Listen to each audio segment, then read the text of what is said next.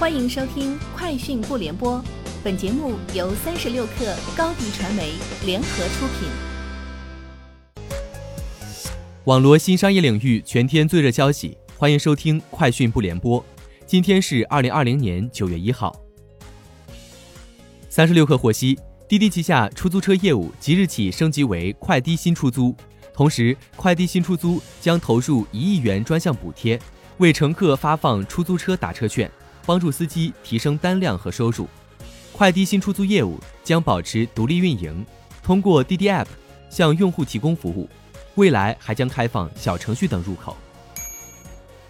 近日，喜马拉雅推出喜悦计划，挖掘扶持纯音乐人。据官方介绍，喜悦计划由喜马拉雅联合李云迪共同发起，征集热爱器乐演奏、爱好纯音乐创作、热衷弹唱的纯音乐人加入。在喜悦计划中，李云迪、龚琳娜担任喜悦评审官，对音乐作品进行评审与指导。网易云音乐今天启动行业首个女性主题重创合集企划，姚晨、张含韵、亚米、郭颖、田园、谢春花等演员歌手共同担任联合发起人。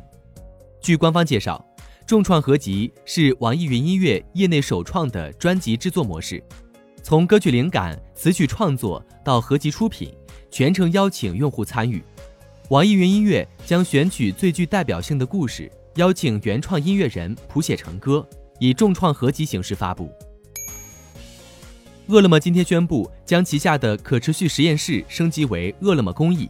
九月一号至十号，饿了么将合作联合国粮农组织驻华代表处，发起食物零浪费大挑战。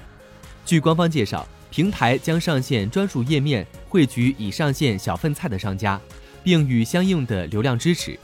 目前已有包括必胜客、海底捞、棒约翰在内的三点七万家商户参与。小米日前宣布，将于九月四号通过 KDDI 在日本发售首款五 G 智能手机米十 Lite 五 G，售价为四万两千七百四十日元，约合人民币两千七百六十元。公开资料显示。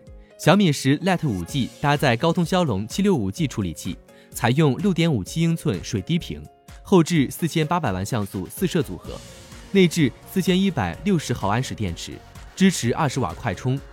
小米还将在日本推出智能手表和无线耳机等外设。据韩联社报道，当地时间一号下午，韩国首尔中央地方检察厅宣布，以涉嫌非法继承经营权为由。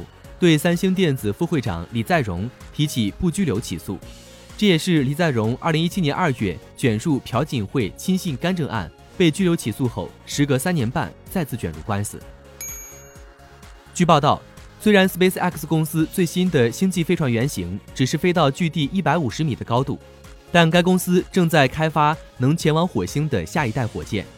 当地时间周一，SpaceX 公司首席执行官埃隆·马斯克表示。SpaceX 公司最早可能会在本周开始建造超级重型火箭助推器原型，从而与星际飞船搭配使用。对于什么时候能看到星际飞船原型飞得比跳跃测试还高，马斯克说可能在明年，并打算降低一点期望。以上就是今天节目的全部内容，明天见。欢迎添加小小客微信。Xs 三六 kr 加入三十六氪粉丝群，高迪传媒为广大企业提供新媒体短视频代运营服务，商务合作请关注微信公众号高迪传媒。